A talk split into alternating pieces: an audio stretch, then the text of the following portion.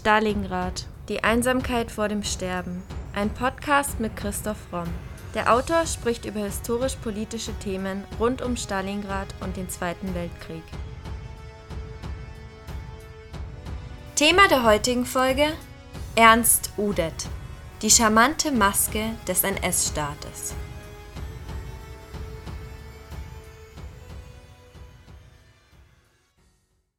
Der Flieger Ernst Udet ist hunderten Feinden am Himmel entkommen und schoss 62 Flugzeuge im Ersten Weltkrieg ab. Er hat unzählige Notlandungen überstanden, war tagelang verschollen in der Einöde des Sudan, flog spektakulär über eisbedeckte Gipfel und überlebte als Kunstflieger die waghalsigsten Stunts. Er trank Cognac im Cockpit, ignorierte permanent Sicherheitsvorschriften und doch kehrte er irgendwie immer zurück bis er seinen eigenen Abgang inszenierte, der so wild war wie sein Leben. Gegen Ende sagte Udet selbst noch, ich bin nur noch ein Geist in Uniform. Und kurz vor seinem Tode ließ er verlautbaren, passt auf, Sie werden sagen, ich sei an einem Herzschlag gestorben. Sie werden mir ein Staatsbegräbnis geben. Dann bin ich noch einmal der feine Max. Wer dieser Mann wirklich war, klären wir in der heutigen Podcast-Folge. Ernst Udet wird am 26. April 1896 in Frankfurt am Main geboren. Er ist der Sohn des Ingenieurs Adolf Udet und dessen Frau Paula. Bald nach seiner Geburt zieht die Familie nach München und er wächst dort auf. Bereits früh reift in ihm der Entschluss, Flieger zu werden. Er bewundert Flugpioniere wie die Brüder Wright und er ahnt noch nichts von seinem späteren Erfolg.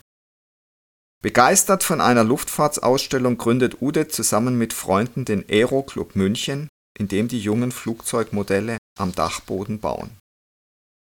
1909, im Alter von 13 Jahren, probt er einen ihrer Gleitflieger, der allerdings schnell zur Erde stürzt.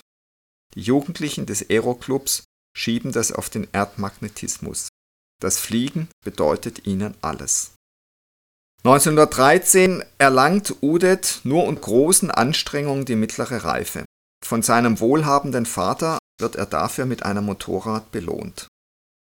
Nach dem einjährigen Examen 1913 wird er zunächst im August 1914 wegen seiner geringen Körpergröße nicht als Kriegsfreiwilliger genommen. Dann später, im Ersten Weltkrieg, wird der Himmel dann doch noch zum neuen Schlachtfeld. Als freiwilliger Motorradfahrer des ADAC in der Funktion eines Meldefahrers tritt er am 18. August bei der 26. Württembergischen Reservedivision den Dienst an. Und er wechselt dann nach Straßburg und am 25. September nach Namur. Und er will dort schließlich Beobachter bei einer Feldfliegerabteilung werden als im Oktober 1914 alle kriegsfreiwilligen Kraftfahrer entlassen werden, meldet er sich in München freiwillig bei den Bayerischen Luftstreitkräften, wird jedoch abgewiesen, weil ausgebildeten Zivilfliegern der Vorzug gegeben wird. 1915 erwirbt Udet nun den Zivilflugschein und meldet sich erneut. Als er wieder abgewiesen wird, bewirbt er sich auch bei den preußischen Luftstreitkräften und dort wird er dann endlich angenommen er wird in Darmstadt ausgebildet und am 4. September 1915 kommt er dann zur Artilleriefliegerabteilung 206 an die Westfront. Und ab dem 2. Oktober ist er dann im Armeefliegerpark Gede und ist dann dort im November 1915 bei der Feldfliegerabteilung 68. 1916 wird er dann Flugzeugführer in einer Kampffliegereinheit und erringt am 18. März 1916 seinen ersten Luftsieg. Aus dieser Einheit wird dann im Herbst 1916 die Jagdstaffel 15 gebildet. Nach mehreren riskanten Flugmanövern sowie einem Absturz erleidet Udet einen Nervenzusammenbruch. Im März 1916 versetzt man ihn daraufhin in die bei Elsass stationierte Artilleriefliegerabteilung 206, die mit besonderen Jagdflugzeugen ausgerüstet war. Udet lässt sich jedoch von seinem Nervenzusammenbruch nicht von der Bahn abbringen. Er macht schnell mit der Ausbildung weiter. 1917 wird er dann zum Leutnant der Reserve ernannt. Und 1918 holt ihn Manfred Freiherr von Richthofen, der erfolgreichste Jagdflieger des Ersten Weltkriegs, im April in sein Jagdgeschwader. Bis auf ihn kann niemand Udet toppen. Für seine Erfolge im Luftkrieg wird ihm der Orden pour le Mérite verliehen. Nach dem Tod des sogenannten Roten Barons übernimmt Udet kurzzeitig die Führung des Jagdgeschwaders. Entgegen seinen Hoffnungen wird aber nicht er, sondern Hermann Göring dann zum neuen Kommandeur des Jagdgeschwaders ernannt. Dieser Mann spielt in seinem Leben später noch eine große Rolle. Im Ersten Weltkrieg werden Udet neben dem Ritterkreuz des Königlich-Preußischen Hausordens von Hohenzollern mit Schwertern und beiden eisernen Kreuzen auch noch viele weitere Orden verliehen. Nach Manfred von Richthofen erzielte er die höchste Zahl von Abschüssen unter den deutschen Jagdpiloten. 1919 erfolgt dann sein Abschied aus der Armee als Oberleutnant der Reserve. Mit 62 Abschüssen ist Udet ein Fliegerheld und hat in der deutschen Bevölkerung einen hohen Popularitätsgrad erreicht. Er ist der erfolgreichste deutsche Jagdflieger, der den Krieg überlebt. Und er heiratet bald darauf dann Lo Zink. 1920 verdient Udet sein Geld auf Schauflugtagen, die jedoch aufgrund der Bestimmungen des Versailler Vertrags, der die militärische und zivile Luftfahrt in Deutschland erheblich einschränkt, eingestellt werden müssen 1922 im Oktober gründet er in München, obwohl der Flugzeugbau in Deutschland verboten ist, die Firma Udet Flugzeugbau, die mit geheimer Unterstützung der Reichswehr Maschinen entwickelt. Also er unterläuft dann den Versailler Vertrag. Ernst Udet ist eng befreundet mit dem Dramatiker Karl Zuckmeier, der 1938 in die USA ins Exil gehen wird. Wir mochten uns nach den ersten paar Worten und soffen unsere erste Flasche Cognac zusammen, erinnert sich Zuckmeier später. 1923 lässt er sich dann von seiner ersten Frau scheiden. Seine junge Ehe und seine Jugendliebe hat also nicht lang gehalten. Bindungen konnte er Zeit seines Lebens nicht eingehen. Später hatte er eine uneheliche Tochter mit der Schauspielerin Emi Bessel und seine Lebensgefährtin während seiner letzten Jahre wird Inge Bleile. Eine seiner enttäuschten Liebschaften rammte Udet wütend einen Baumnagel in die Brust, als sie von einer anderen Affäre erfuhr. Er musste schwer blutend zum Arzt, verriet den Namen der Angreiferin aber nie. Er sagte einmal, ich lauf den Frauen ja nicht nach, aber was soll ich machen, sie laufen mir nach. Die Ungebundenheit, die er immer liebte, verlor Udet aber in dem Moment, in dem er die Uniform der Nazis anzog. 1925 stellt sich mit dem meistgebauten Udet-Flugzeug, dem zweisätzigen Doppeldecker U-12, sogenannt Flamingo, erstmals ein bescheidener wirtschaftlicher Erfolg für Udets hochverschuldete Firma ein. Obwohl Udet mit Werbeaktionen enorme Beiträge verdient, ist er aufgrund seines aufwendigen Lebensstils ständig verschuldet. Planen und Wirtschaften waren nie Udets Stärken. Er gibt das Geld mit vollen Händen aus, feiert exzessiv in der Schwabinger Bohème.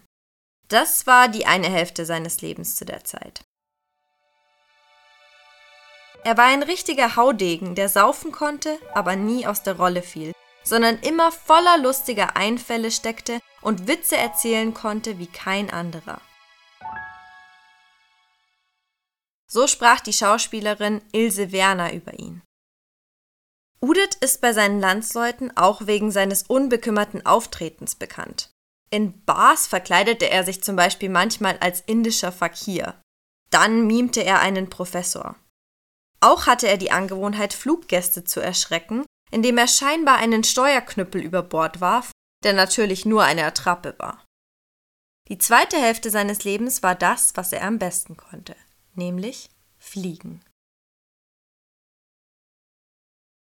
Des Flugzeugbaus überdrüssig scheidet Udet aus der Firma aus, um mit einem seiner Flamingos auf mittlerweile wieder erlaubten Kunstflugveranstaltungen aufzutreten. Seine Flugshows mit gewagter Luftakrobatik sind mit jeweils Zehntausenden von Besuchern Kassenmagneten und machen ihn auch international berühmt. Durch sein fliegerisches Können sowie durch sein ausschweifendes Privatleben mit häufigen Alkoholorgien und wechselnden Affären avanciert Udet zu einer der populärsten und schillerndsten Persönlichkeiten der Weimarer Republik. Gefährlich niedrige Loopings, nachgestellte Luftkämpfe, rasante Sturzflüge. Mit einem Segelflugzeug schwebt er von der Zugspitze herab oder flog dicht über ein fahrendes Auto, in das ein Copilot über eine Strickleiter klettern sollte. Immer und immer wieder begeistert er während der Zwischenkriegszeit seine Zuschauer. Besonders berühmt, er kann so niedrig fliegen, dass er mit den Flügelspitzen ein Taschentuch vom Boden aufnehmen kann. Allein 1925 verdient Udet mit Kunstflügen 140.000 Reichsmark. Für Filmaufnahmen fliegt er nach Grönland und Tansania, wo ein Löwe einmal seine tieffliegende Maschine anspringt. Und mit Leni Riefenstahl spielt er im Kassenschlager Die weiße Hölle von Piz Palü sich selbst, einen wagemutigen Retter aus der Luft. Wie gut es Udet geht, zeigt ein Selbstporträt. Bei aufgehender Sonne startet er um den Hals eine Flasche Cognac, darunter der Text Wer fliegt da so früh mit dem Morgenwind? Es ist der Udet, das fröhliche Kind. Eine Karikatur von 1933 zeigt Udet in einem Flugzeug mit einem Weinkelch, darunter als Begleiter ein Hund mit Flügeln. Darüber steht folgendes Gedicht der Segelflug von der Zugspitze.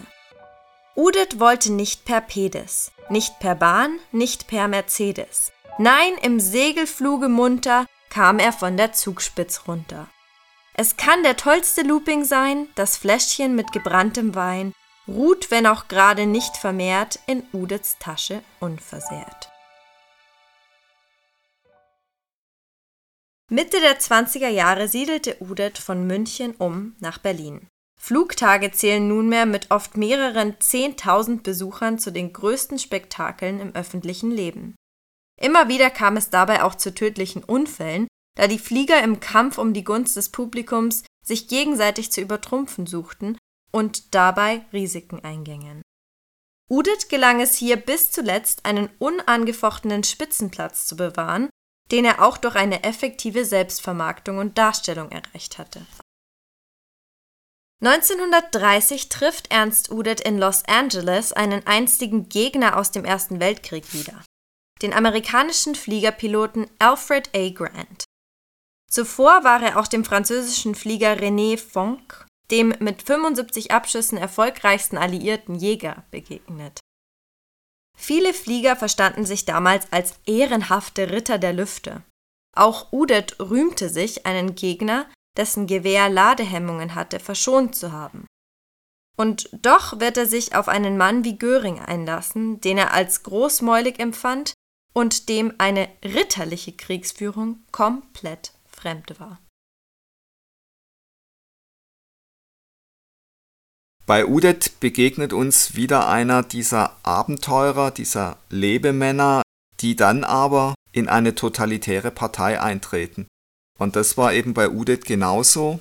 Bereits im Frühjahr 1933 tritt er dann in die NSDAP ein, also kurz nach der Machtergreifung.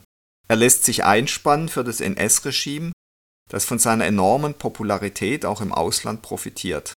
Er erreicht den Rang eines Generaloberst und er wird sogar Generallufzeugmeister. Seine Freiheit hat er mehr geliebt als alles andere, betont Ernst Udet immer wieder. Und doch lässt er sich von den Nazis einfangen und er tauscht das Cockpit gegen den ungeliebten Bürostuhl. Udet steigt zwar kometenhaft auf bis zum Verantwortlichen für die gesamte technische Entwicklung der Luftwaffe, doch Bürokratie, Intrigen und absurde Rüstungsvorgaben werden ihn noch zermürben. Einem Freund sagt er, meine Flügel sind beschnitten, mein Platz hier ist ein Gefängnis, was man von mir erwartet, ist Irrsinn. Udet, der nach eigenen Bekundungen vollkommen unpolitisch ist, steht der nationalsozialistischen Machtübernahme zunächst tatsächlich eher gleichgültig gegenüber. Seine große Popularität als Kriegsheld, als Mérite-Träger und Kunstflieger macht ihn aber für die Nationalsozialisten hochinteressant. Die Rahmenbedingungen ändern sich. Udets ehemaliger Geschwaderchef Hermann Göring ist nunmehr Reichsminister und mindestens für intime Kenner der Szene, zu denen Udet fraglos zu rechnen ist, mit dem Aufbau neuer Luftstreitkräfte befasst. Göring macht Udet bereits ab 1933 Avancen auf Verwendung in seinem Bereich, doch dieser zieht zunächst noch seine wirtschaftliche und fliegerische Unabhängigkeit vor. Trotzdem übernimmt Udet bereits ab April 33 im gleichgeschalteten Deutschen Luftsportverband als uniformierter Flieger-Vize-Kommodore repräsentative Aufgaben. Bei einem Besuch in die USA darf Ernst Udet eine Curtis Hawk Maschine steuern, mit denen Sturzflüge möglich waren. Udet ist begeistert, doch ihm fehlen die Mittel, das Flugzeug zu erwerben. So lockt Göring ihn ins Reichsluftfahrtsministerium. Udet erwidert, kommt drauf an, was Sie zahlen. Göring weiß, was er tut und verspricht das nötige Geld für die Maschine. Sie sollen zwei Curtis Hawk kaufen, für sie und Deutschland. Das gelang, und Udet sagte verwundert, war komischerweise gar nicht so schwer. Udet weiß, dass die Nationalsozialisten seinen Namen, sein Gesicht, seinen Ruhm wollen, doch er nimmt das auf die leichte Schulter. Als Göring ihn ins Luftfahrtministerium lotst, sagt er zweifelnden Freunden, man muss um der Fliegerei willen auch mal mit dem Teufel paktieren. Man darf sich nur nicht von ihm fressen lassen. Das war naives Wunschdenken, wie er erst später spürte. Und er sagte dann noch, ich bin der Luftfahrt verfallen, ich kann da nicht mehr raus, aber eines Tages wird uns alle der Teufel holen. Mit den neuen Flugzeugen tritt Udet auch auf Parteiveranstaltungen auf und lässt sich bereitwillig für die NS-Propaganda einspannen. Er dreht seinen letzten Kinofilm Wunder des Fliegens. Am 1. Juni 1935 tritt Udet als Oberst in die neu geschaffene Luftwaffe ein, in der er zum Generaloberst aufsteigt. Seine Autobiografie Mein Fliegerleben erscheint und hierzu schreibt er Ich schreibe dieses Buch für die Jugend, die nach uns kommt, denn sie wird einst der Richter unserer Taten sein. Ich widme es meinen toten Kameraden, denn sie haben das Beste von uns allen getan. Also hier wird schon auch eine große Todessehnsucht sichtbar, die wahrscheinlich ihre Ursprünge im Ersten Weltkrieg hat und in den Erfahrungen, die er dort gesammelt hat. 1936 spannt Göring ihn weiter ein. Während der Olympischen Winterspiele in Garmisch-Partenkirchen macht er Flugvorführungen und er wird am 10. Februar zum Inspekteur der Jagd- und Sturzkampfflieger ernannt. Mit dem Tod des Generalstabschefs Wever wird Udet dann zum Chef des technischen Amtes ernannt. Und aufgrund seines mangelnden technischen Wissens fühlt Udet sich dieser Tätigkeit nach eigenen Angaben nicht gewachsen. Er ist also mit dieser neuen Aufgabe offensichtlich überfordert. Mit seiner Frau lebt er in einer Villa in Grunewald, die ihm Göring aufgezwungen hat weil er glaubte, ihn dort besser kontrollieren zu können als in seiner Junggesellenwohnung. Später verabscheut Udet diesen Ort. Sein fliegerischer Erfolg hält weiterhin an. 1938 fliegt Udet mit einer Heinkel He 100 634,32 Kilometer pro Stunde. Das ist damals neuer Weltrekord. Zum 1. Februar 38 verleiht Göring ihm den Titel Generallufzeugmeister. 1939 glaubt Udet noch alles unter Kontrolle zu haben. In der Nacht zum 1. September 39 bei Kriegsbeginn duelliert er sich gerade angetrunken und als Indianer verkleidet mit Freunden beim Scheibenschießen, als er im Radio vom Kriegsausbruch hört und plötzlich bleich wird. Zunächst eilten die Deutschen von Sieg zu Sieg. Ihre herabstürzenden Stukas versetzten Polen und Franzosen, nicht zuletzt dank der sogenannten Jericho-Trompete, eine Erfindung Udets, in Angst und Schrecken. Doch bald zeigen sich kapitale strategische Fehler. Weil Hitler einen Krieg mit England anfangs nicht in Betracht gezogen hatte, hatte die Luftwaffe bei ihrer Aufrüstung einseitig auf Bomber mit nur mittlerer Reichweite gesetzt. Udet wird von Göring nahezu ins Amt des Generalluftzeugmeisters gedrängt. Doch als Manager für Luftrüstung ist Udet eine Fehlbesetzung.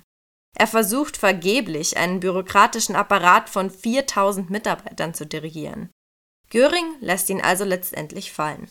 Daraufhin steigert Udit seinen Alkoholkonsum und sagt verzweifelt, ich hab die Schnauze voll, der Krieg ist sowieso verloren. Schon ab 1936 konzentriert sich Udit auf die Entwicklung von Jagdflugzeugen und vernachlässigt Langstreckenbomber und Transportmaschinen. Reichsmarschall Hermann Göring macht ihn deshalb verantwortlich für die Niederlage der Luftwaffe in der Luftschlacht gegen England. Nach dem deutschen Sieg über Frankreich erhält Udet 1940 aber trotzdem das Ritterkreuz. Wie bereits beim deutschen Überfall auf Polen ist der Einsatz von Jägern, leichten Bombern und vor allem der Sturzkampfbomber Stukas, deren Entwicklung und Produktion Udet maßgeblich forciert hatte, auch bei der Westoffensive äußerst erfolgreich. Für die Unzulänglichkeiten der Luftwaffe im Krieg gegen die Sowjetunion wird erneut Udet als Sündenbock unmittelbar verantwortlich gemacht. Als im Sommer 1940 die Luftschlacht um England begann, konnten die Bomber nicht tief vordringen, die sie begleitenden Zerstörer wie die Me 110 hatten zahlreiche technische Mängel. Udet war dafür nicht allein verantwortlich, doch er ahnt, dass Göring ihn erneut zum Sündenbock machen würde Udets ärgster Kritiker Erhard Milch, früher Direktor der Lufthansa, wittert seine Chance. Als der Luftwaffennachschub weiter chaotisch verläuft, Hitler aber schon den Feldzug gegen Russland plant, bricht Udet zusammen. Er trinkt noch mehr, nimmt Aufputschmittel wie Pervitin, leidet unter Ohrensausen und einem Blutsturz, Folge einer Kriegsverletzung. Einen Kuraufenthalt bricht er ab, weil er fürchtet, dass sein Erzfeind Milch alles an sich reißen würde Udet fühlt sich seinen Amtsgeschäften und Aufgaben kaum noch gewachsen. Seine Kompetenzen hat er zwar erweitert bekommen, nun nicht für die gesamte Flugzeugentwicklung und Produktion, sondern auch für Beschaffung, den Nachschub und die Versorgung. Es war einfach zu viel. Udet wurde zum Spielball der Partikularinteressen von Messerschmitt, Heinkel und Junkers, denen es immer wieder gelang, ihn unabhängig vom eigentlichen Nutzen und den Kosten für ihre Projekte zu begeistern so dass Udet seiner eigentlichen Aufgabe nur unzureichend nachkam. Also auch hier ist es eben wieder mal so, dass die Rüstungsindustrie natürlich gewaltig am Krieg profitiert und jeder versucht, seine teuren Projekte so gewinnbringend wie möglich unterzubringen und dem war Udet ganz offensichtlich nicht gewachsen. Immer öfter flüchtete er in noch schlimmere Alkoholexzesse, die seine Psyche und Gesundheit erheblich angreifen. Zermürbt will Udet sich zurückziehen. Er sei nur noch ein Geist in Uniform, sagt er seiner Freundin Bleile. Doch Göring will ihn nicht gehen lassen. Er sagt zu ihm, Udet, Sie müssen durchhalten, wenigstens nach außen hin. Wenn ich Sie entlasse, kann ich es drehen, wie ich will, die Feinde werden daraus ihre Schlüsse ziehen. Der freiheitsliebende Flieger, er war nun gefesselt in einem Amt, das er mit einem Gefängnis verglich. Zeitweise verbot man ihm sogar zu fliegen. Und Göring lässt ihn bei Sitzungen auflaufen. Unzensiert zeigt die Wochenschau Udets Verfall. Papiere rutschen ihm zu Boden, er merkt es nicht einmal. Gleichzeitig zeichnet Udet mit ätzendem Spott zahlreiche Karikaturen seiner Dienstherren und seiner selbst.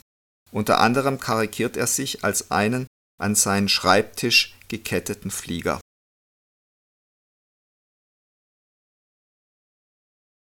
1941 wird Udet ein Festessen serviert. Es gibt Ente mit Rotkohl. Doch das stimmt den Flieger nur noch trübseliger. Gestern hat die Ente noch gelebt, sagte er zu seiner Freundin Inge Bleile. So geht es vielen. Heute leben sie noch, morgen sind sie tot. Ein paar Minuten zuvor war Udet noch direkter geworden. Ich muss es dir sagen. Morgen bist du Witwe. Danach ist er in Tränen ausgebrochen. Noch einmal versuchte Inge Bleile, ihren lebensmüden Partner abzulenken. Sie besucht mit ihm enge Freunde, doch auch dort ist Udith von der Rolle. Morgen werdet ihr den Onkel nicht mehr sehen, singt er den Kindern morbide vor. Er kippt weiter Cognac um Cognac, bringt seine verzweifelte Freundin nach Hause und zieht weiter auf seine Abschiedstour. Erst besucht er die Flugzeughalle in Berlin-Tempelhof und setzt sich mit einem Techniker und einem Gläschen in seine Lieblingsmaschine. Eine rote Siebel FH 104. Danach streunt er betrunken durch Berlin und kehrt frühmorgens zurück in seine ungeliebte Villa in Grunewald. Udit streift sich dann einen Bademantel über, rot wie sein Lieblingsflugzeug, nimmt einen mexikanischen Colt aus seinem Waffenschrank und schmiert mit roter Kreide an seine Schlafzimmerwände wütende Botschaften wie Eiserner, du hast mich verlassen. Mit Eiserner ist Göring gemeint. Niemanden habe ich mehr geliebt als dich, sind schlussendlich seine letzten Worte, als er kurz vor seinem Selbstmord noch seine Freundin anruft. Udet war der falsche Mann für den Job, den er bekommen hatte. Er war überfordert von der Ministerialbürokratie und den absurd unrealistischen Rüstungsvorgaben, sowie zermürbt von den Intrigen seiner Gegner und enttäuscht von der Verlogenheit Görings. Er hat es letztendlich nicht mehr ausgehalten. Ernst Udet erschießt sich am 17. November 1941 während eines Telefonats mit seiner Freundin, doch sein Suizid wird vertuscht. Das deutsche Nachrichtenbüro, die Nachrichtenagentur der Nazis, meldet, Udet habe bei der Erprobung einer neuen Waffe einen tödlichen Unfall erlitten. Hitler ordnet ein Staatsbegräbnis an. Im Ehrensaal des Luftfahrtministeriums sagt Hermann Göring vor versammelter Nazi-Prominenz. Deine Verdienste zu nennen ist nicht meine Aufgabe, denn durch deine Tat bist du unsterblich für uns. Du wirst immer zu Deutschlands größten Helden zählen. Über die Medien ließ er mitteilen, der Fliegerheld sei heldenhaft gestorben bei der Erprobung einer neuen Waffe. Innerlich aber kochte der Führer, ausgerechnet Hitler, der sich vier Jahre später ebenfalls mit Selbstmord der Verantwortung entzieht, sagt über Udet, wie leicht hat er es sich gemacht. Udets Leichnam wird auf dem Berliner Invalidenfriedhof neben dem Roten Baron von Richthofen beigesetzt. Auf dem Weg zu seinem Begräbnis verunglücken Oberst Werner Mölders, einer der berühmtesten Jagdflieger des Zweiten Weltkrieges, und der General der Flieger Helmut Wilberg beide tödlich. Sie werden neben Udet beigesetzt. Das Jagdgeschwader 3 erhält später den Ehrennamen Udet verliehen. Seine Figur war nach dem Zweiten Weltkrieg das Vorbild für den Film des Teufels General. Die Todesnachricht erreicht den Dramatiker Karl Zuckmayer, der in den USA im Exil lebt. Dass sein alter Freund Udet, wie offiziell behauptet wird, in Erfüllung seiner Pflicht dahingegangen sei, mag er nicht glauben. Denn bei einem letzten Treffen hat Udet ihm 1936 geraten, schüttle den Staub dieses Landes von deinen Schultern hier gibt es keine Menschenwürde mehr.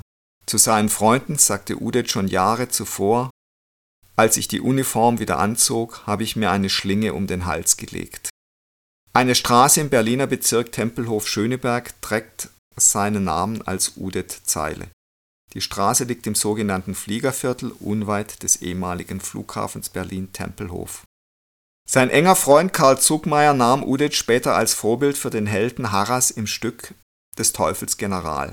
Damit romantisierte er indirekt auch Udet zu einem schuldbewussten NS-Karrieristen, dessen Selbstmord gar ein Akt des Widerstands war. Erst 1963 räumte Zuckmeier ein, sein Werk könnte als Entschuldigung eines gewissen Mitmachertyps missverstanden werden und zog es zurück.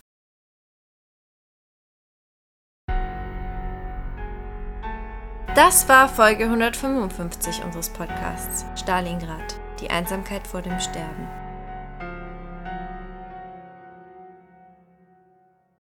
Briefe an die Front, Briefe von der Front. Was schreibt jemand, der im Zweiten Weltkrieg kämpfte, über die schreckliche Realität, mit der er sich Tag für Tag konfrontiert sieht? Wie viel durften die Menschen zu Hause vom Frontgeschehen wissen?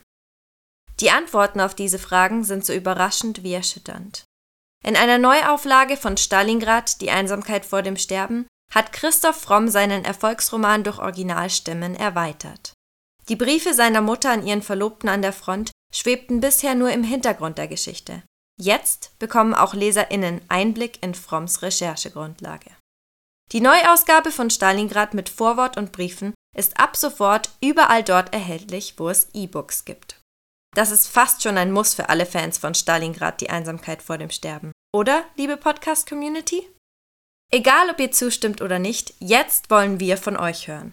Themenvorschläge sowie Anmerkungen und Anregungen nehmen wir gern bei primero.primeroverlag.de oder über Instagram bei primero-verlag entgegen. Und wenn ihr euren Lieblingspodcast anderweitig unterstützen wollt, können wir euch unser Bücherangebot ans Herz legen. Zum Beispiel die Dystopie Thor und der Gott des Feuers, die zu den aktuellen Lieblingen der Science-Fiction-Community zählt. Oder den Wirtschaftsthriller Die Macht des Geldes, der auch Jahrzehnte nach dem Mauerfall noch lange nicht an Relevanz verloren hat. Mehr Infos findet ihr auf unserer Website oder unseren Social-Media-Kanälen. Außerdem freuen wir uns natürlich immer über kleine Spenden via PayPal. Den Link dazu findet ihr in der Podcast-Beschreibung und auf unserer Website. Aber in jedem Fall vielen Dank, dass ihr so treu und interessiert unseren Stalingrad-Podcast hört. Wir hoffen, ihr bleibt uns noch über viele weitere Folgen erhalten.